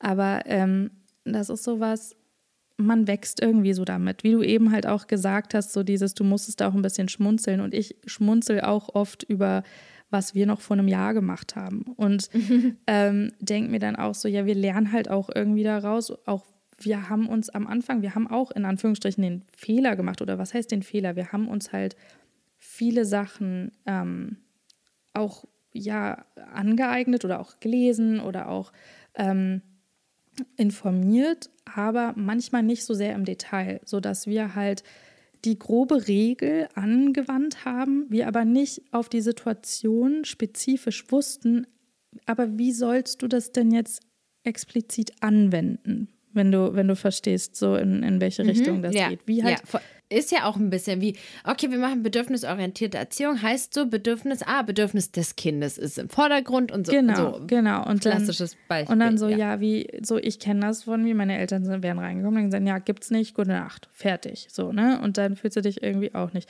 Und dann war eben so, wie, wie dieses Beispiel eben mit den Büchern dann halt eben auch kam. Und dann kam das aber auch so, was ich jetzt letztlich auch gemacht habe, da war auch irgendwas, ähm, da habe ich Billy auch mehr jetzt auch meine, wie du auch sagst, diese Personal Boundaries, ist, das ist so wichtig. Ähm, und ich sage ihm das dann auch. Ganz kurz zu dem Preppen zurückzukommen. Mit den Arztterminen hatten wir echt so Schwierigkeiten. Er hat, bevor wir überhaupt angekommen sind an der Praxis, hat er schon den ganzen Weg dahin nur geschrien und geweint. Im Wartezimmer, dann beim Arzt. Und dann hat er es irgendwie über sich ergehen lassen und die haben irgendwie ihn checken können und dann wieder da raus. Und ähm, dieses Preppen und wirklich ihn teilweise eine Woche vorher darauf vorzubereiten, immer mal wieder hier und da, so ein bisschen, hat es jetzt so gemacht, dass er bei der U8 in diesem Zimmer saß, den Augentest machen konnte, mit den Helferinnen gesprochen hat, mit der Ärztin gesprochen hat, sich von der Ärztin abhören lassen hat. Selbst bei der letzten Impfung er gesagt hat, okay, und den Arm hingehalten hat, was vor einem Dreivierteljahr nicht mal denkbar gewesen wäre. Also das ist wirklich, und wir machen das mit allem Möglichen. Also es war auch, als er dann in die Kita gegangen ist oder wenn halt irgendwas ist. Schwierig war es jetzt, ähm, mein kleiner Sohn war jetzt äh, im Krankenhaus und da war es halt, wenn in der Nacht halt der Bruder und ein Elternteil auf einmal weg ist und er steht am nächsten Morgen auf und auf einmal ist das Elternteil und der Bruder weg, ist natürlich irgendwie schwierig, das Ganze zu kommunizieren, weil da kann man ihn mhm. nicht darauf vorbereiten. Aber er ist da mittlerweile so, dass wenn man ihm das auch erklärt, ähm, was denn jetzt passiert, dass er da auch eben mehr drauf eingeht und dass er das auch mehr verstehen kann. Und vor allen Dingen, wenn man das auch ja, mit, mit den Emotionen, dass man halt auch sagt, hey, ich verstehe total auch, wenn du traurig bist, weil mittlerweile sagt er auch so, oh, I miss them, sagt er direkt. Also so, wenn auch irgendwie was ist, sagt mhm. er so, oh, so ich bin jetzt traurig, dass derjenige nicht da ist und ich vermisse die, aber dann ist es auch okay für ihn. Ähm, mhm. Und ja, ein Beispiel, was ich noch ganz toll fand zu diesen Personal Boundaries, was du ja auch sagst, das ist sowas, da fühlt man sich dann manchmal so schuldig, ähm, ja. die halt eben aufrecht zu erhalten, weil man muss aber natürlich auch immer abwägen, okay, hat mein Kind heute den ganzen Tag alleine gespielt und habe ich nur die ganze Zeit ja. die ganze Bude aufgeräumt und jetzt heute Abend möchte mein Kind mal meine Aufmerksamkeit. Okay, ja. gebe ich dem dann nach? Okay, klar, mein Kind hatte mich eigentlich den ganzen Tag nicht. Dann ist es das eine. Ja. Das andere ist, ich habe den ganzen Vormittag mit meinem Kind gespielt. Mein Kind hat einen Mittagsschlaf gemacht. Dann haben wir Bücher gelesen. Wir haben eigentlich den ganzen Tag zusammen verbracht. Ich muss jetzt auch mal ein bisschen was aufräumen und muss auch Essen kochen, damit es irgendwie Essen gibt. Klar sage ich meinem Kind dann und es ist auch völlig in Ordnung zu sagen, hey, beschäftige du dich mal zehn Minuten oder eine halbe Stunde alleine.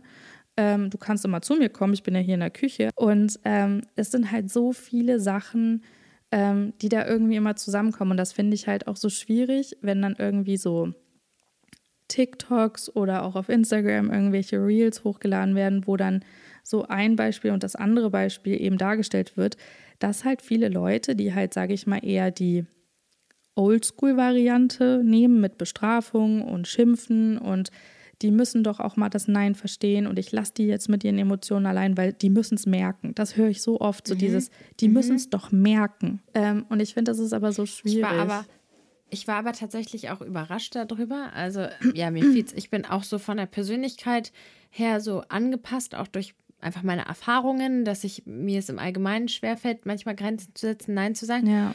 Und ein Thema ist, ähm, er, ich hatte mich, ich habe mich ganz oft von ihm so, oh, ich kann es gar nicht nach, ich kann es gar nicht so an, so in meinen Bereich eingegriffen gefühlt, so mhm. einfach so richtig krass und ich habe dann immer, mein Mann hat es mir mal angesehen, hat versucht da zu intervenieren, meinen Sohn dann zu, wegzunehmen, damit ich so kurz mal durchatmen kann. Mhm. Aber er hat es einfach nicht gelassen. Und ich habe es nie klar kommuniziert. Und nach diesem Gespräch bei der Therapeutin gab es dann so eine Situation. Ich saß irgendwie an meinem Tisch und wollte einfach so ganz genüsslich, das irgendwie so mein Ding, mich so ganz in Ruhe schminken. Und er kam und hat dann alles angefasst. Und früher wäre ich so, hm, willst du nicht was bei dir spielen oder sowas? Aber hätte so ein bisschen Angst gehabt, ihn da abzulehnen. Mhm. Und jetzt sage ich so, hey Champion, weißt du was? Das ist hier eine Sache, die ist mir wichtig. All diese Sachen hier, das ist meins und das ist mir wichtig. Und ich möchte das jetzt einfach alleine machen und einfach für mich sein. Und ich bin auch viel mehr mit meinem Sohn, also eigentlich habe ich schon immer meine eigenen Gefühle kommuniziert, aber wir hatten so eine Situation, da, ich glaube, das war gerade gestern, da war einfach ein sehr anstrengender Tag und ähm, ich bin hochsensibel und reagiere auf so gewisse Reize nochmal stärker als vielleicht ein anderer. Und dann hat mein Sohn so laut gesprochen und dann meinte ich zu ihm, hey, Mama ist einfach total gereizt gerade. Es war so, so viel und ich bitte dich, dass du mich jetzt einfach kurz das hier alleine machen lässt, damit ich einfach kurz ein bisschen runterkommen kann und so. Und ich glaube, dass die Kinder auch so unglaublich davon profitieren und viel mehr lernen, als wenn man es einfach so seine eigene. Er lernt an der Stelle, dass andere Bedürfnisse haben. Ja. Er sieht, wie ich mit meiner mit meinem Problem umgehe, dass ich sage, okay, ich bin überreizt, das ist mein Gefühl, mhm. meine Lösung dafür ist, dass ich die Zeit für mich dann so, also ähm, ja, definitiv glaube ich, dass das auch sehr gut für ähm, die Kinder Warum ist. Warum ja. meinst du denn, dass ähm, bedürfnisorientiertes oder auch bindungsorientiertes Erziehen oft so belächelt wird?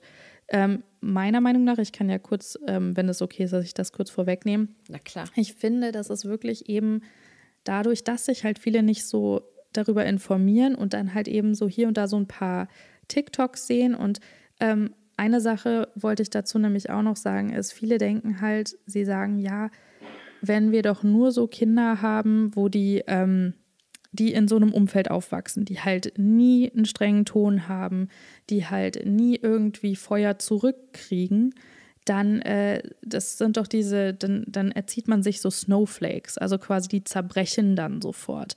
Aber mhm. eigentlich mhm. ist genau Gentle Parenting oder Respectful Parenting, wie man auch im Englischen dazu sagt, ist halt einfach eigentlich machst, also ist der Effekt genau andersrum. Und zwar erziehst du dir emotional stabile Kinder, die halt eben ihre eigenen Emotionen verstehen, mit ihren eigenen Emotionen klarkommen und eben auch Emotionen von anderen verstehen. Weil wenn sie selber permanent immer nur Gegenfeuer kriegen, dann ähm, ist es halt einfach so, dass sie auch so dann in der eigentlichen, also in der Welt da draußen, eben auch so mit Emotionen von anderen umgehen.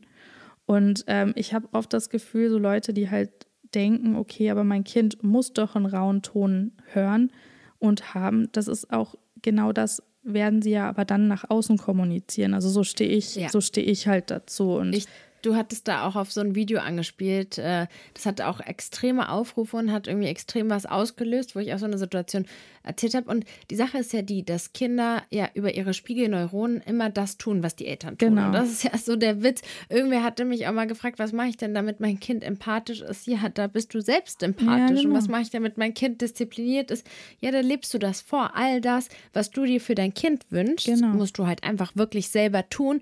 Und die Kinder, die imitieren immer unser Verhalten. Und wir eignen ihnen da an, mit Konflikten umzugehen und Bedürfnisse und von anderen so. Und das war halt das, was so eine Situation, die ich im Video erzählt habe. Also wir wohnen im fünften Stock ohne Fahrstuhl im Altbau und das ist ein sehr, also ich wohne wirklich in den, im schlimmsten fünften Stock gefühlt, weil die die Wände sind halt vier Meter hoch, also die Decken sind über vier Meter hoch bei denen. Das ist so steil und hoch. Wow. Mein Sohn, natürlich für ihn ist es so, als ob das eigentlich ein zehnten Stock ist mit seinen kleinen Füßen, Beinen.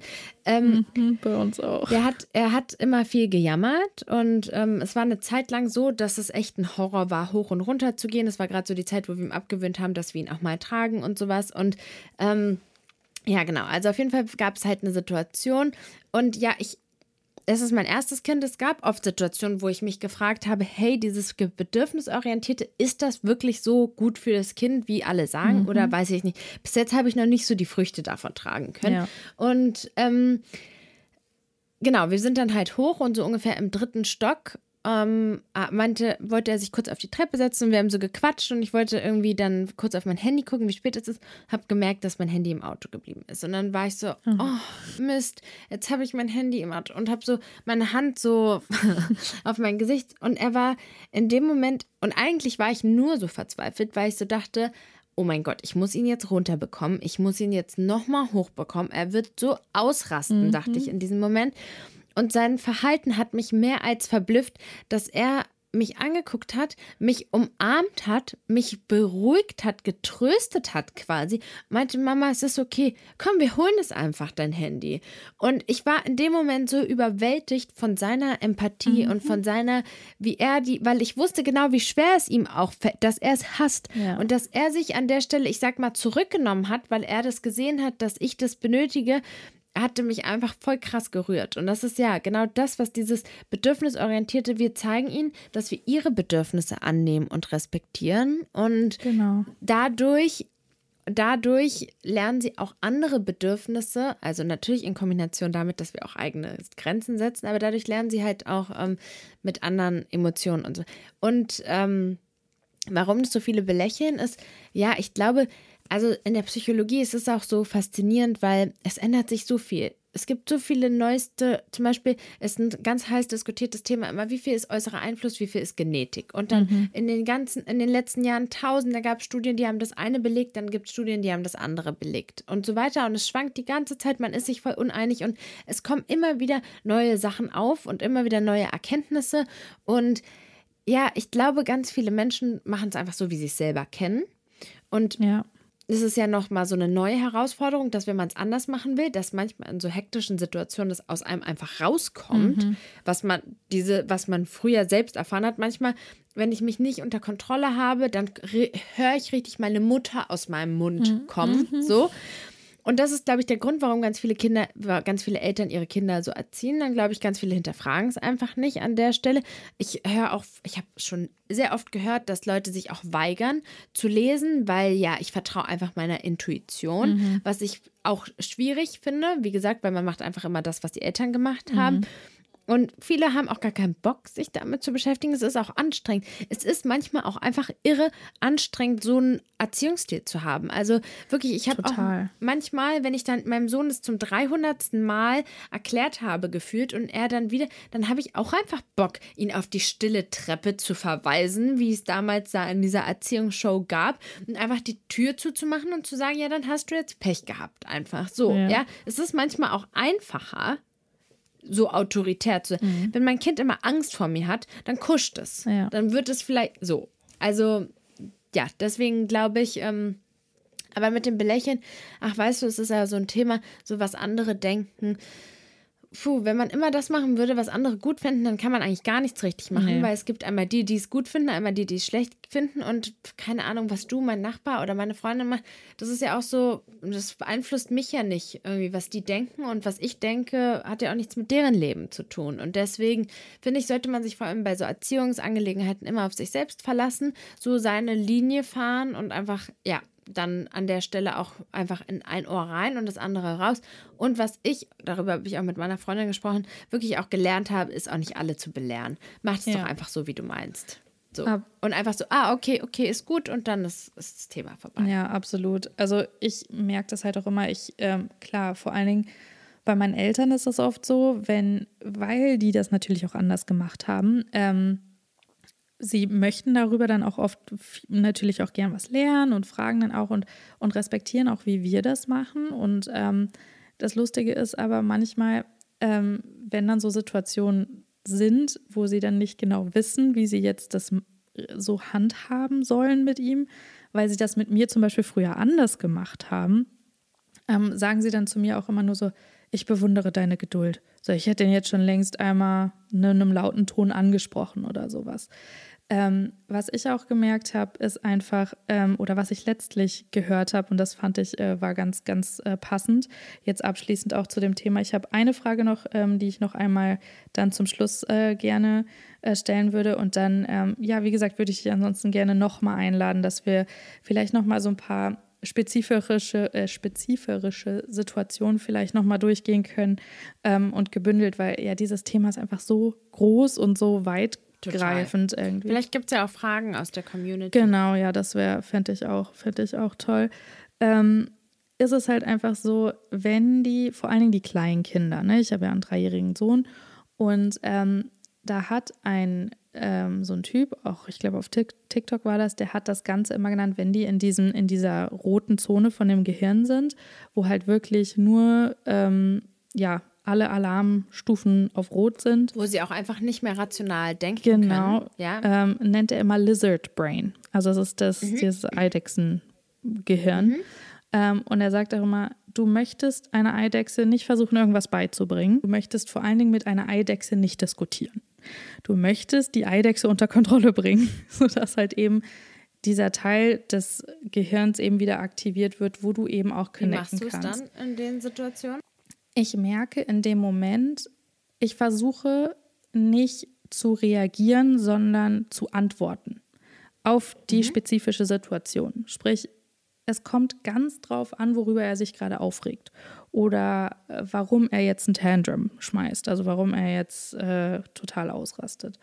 Ich sehe dann, okay, er regt sich jetzt gerade darüber auf und es kommt halt ganz drauf an. Er kann natürlich reagieren, dass er entweder einfach sich auf den Boden schmeißt und weint, oder er schmeißt was oder er schreit. Ne, es gibt ja immer diese verschiedenen mhm. Arten von Tantrums und wie die Kinder das dann auch rauslassen. Ähm, und ich gucke halt auf die Situation. Sind seine Bedürfnisse gestillt? Da geht es dann auf die Bedürfnisse. Hat er gegessen? Hat er genug geschlafen? Ja, ja. ja. Hat ja. er genug getrunken? Ist er überreizt ist, vielleicht auch? Genau, ist ja. er überreizt? Hat er Zucker gegessen heute? Das ist bei ihm auch so ein Thema. Also gehe ich auf ihn ein und versuche ihn erstmal aus diesem Lizard Brain rauszuholen, bevor ich ihm irgendwas beibringe. Selbst wenn er irgendwas mhm. schmeißt. Ja. Wenn er was schmeißt, wenn er zum Beispiel irgendwas Hartes schmeißt, wie zum Beispiel ein Holzklotz oder sowas, versuche ich es erst umzulenken. Ich versuche erst, ihn aus diesem Lizard Brain rauszuholen und dann, wenn er quasi, ähm, genau, ist immer zu sagen, okay, the feeling. So, es ist okay, dass du gerade traurig bist, was auch immer. Vielleicht wir können ja irgendwas machen. ähm, was dich wieder happy macht. So. Ähm, es ist immer so schwierig, das alles so auf Deutsch zu sagen, weil wir reden halt sehr viel Englisch und oft sind diese Konversationen halt eben auf Englisch. Ähm, was wir auch angefangen haben, was er jetzt auch ähm, mit aufgenommen hat, ist zum Beispiel, er atmet. Also wir sagen auch so, komm, let's take a deep breath together. So, okay, was ist eigentlich das Problem? Manchmal weiß er auch gar nicht, was denn in dem Moment das Problem ist. Und dann frage ich ihn so, kannst du nachdenken, was ist das Problem? Was, was, ich, ich möchte dich gern verstehen gerade. So, was, was fühlst du gerade? Bist du traurig? Bist du frustriert? Und jetzt kommt manchmal auch, wenn wir, ähm, wir haben jetzt inhaliert, weil er auch krank war, ähm, da lassen wir ihm, ihm, immer beim Inhalieren, darf er was gucken, weil er, ne, das ist so eine Special-Situation, mhm. da weiß er auch. Mhm. Ähm, und wenn wir das dann ausmachen, wenn er mit Inhalieren fertig ist, sagt er immer sofort so, I'm sad, Paw Patrol is over. So sagt er so direkt, I'm sad. Oder manchmal, wenn er irgendwas nicht schafft, sagt er, oh, I'm frustrated. Also er sagt jetzt schon, er fängt jetzt gerade mhm. an und nennt seine Gefühle so dass wir mhm. halt darauf eingehen können, weil wir halt angefangen haben, sobald er in dieser Situation ist, irgendwas passiert gerade und er hat so ein großes, so eine große Emotion, sagen wir, hey, was ist gerade los? So hör, hör in dich rein, so was ist los? Wir möchten dich verstehen, wir sind hier für dich. Und in dem Moment geht es erstmal darum, ihn zu regulieren und ihm beizubringen, okay, was fühlst du gerade und was können wir machen, damit dieses Gefühl halt eben umgelenkt werden kann oder wo, dass er damit umgehen kann in den Situationen, ja. wo er dann eben wieder ruhig ist, da geht es dann darum, ihm beizubringen, hey, ähm, du hast das und das gemacht und das ist nicht okay. Eben dieses okay the feeling, but ne, keep the boundary. Also so sagen, okay, die. Es ist auch echt verrückt, auch zu beobachten, dass wenn man die Sachen, die Situation richtig angeht, dass ähm, sich das auch einfach weniger vorkommt. Total. Einfach. Das ist auch ja. das. Und jetzt, genau, das ist nämlich das einmal die abschließende Sache, was ich nämlich so, noch sagen wollte und ähm, gerne wissen wollte, was du darüber denkst. Und zwar diese gesamte Situation des bedürfnisorientierten Erziehens. Da hast du ja schon mal so schön gesagt, du warst dir auch nicht sicher, okay, ist es das jetzt wirklich? Und irgendwie, ne, ist es irgendwie, wird es ja auch, man, man sieht halt nicht so schnell eine Veränderung.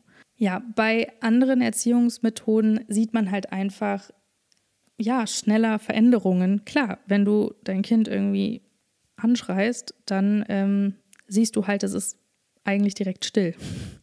Weil es wahrscheinlich, ja, also egal welche emotionale ähm, Situation das dann eben auch ausmacht. Das ist halt dieses Ding, was ich jetzt eben auch bei, bei unserem sehe, ist einfach, er versteht mittlerweile Emotionen und auch Situationen und wie sich halt andere Menschen fühlen. Also er konnte auch schon mit seinen Cousins mitfühlen und konnte halt sehen den Unterschied zwischen Frustration und und Traurigkeit. Und das war auch einfach sowas für mich, wo ich halt auch gesehen habe, ja, okay, das ist nicht immer leicht und auch immer ruhig zu bleiben in vielen Situationen, weil es gibt halt einfach so viele Trigger von einem selbst. Ähm, die nicht leicht sind, da ihn halt eben nicht anzuschreien. Es gibt, gibt, tagtäglich irgendeine Situation, wo ich natürlich auch so, I could lose my shit, so, ne? Also ich könnte ihn auch jeden Tag irgendwie, wenn ich, wenn ich wollte, ihn auch einmal richtig einmal schimpfen. Aber ich merke halt einfach auch,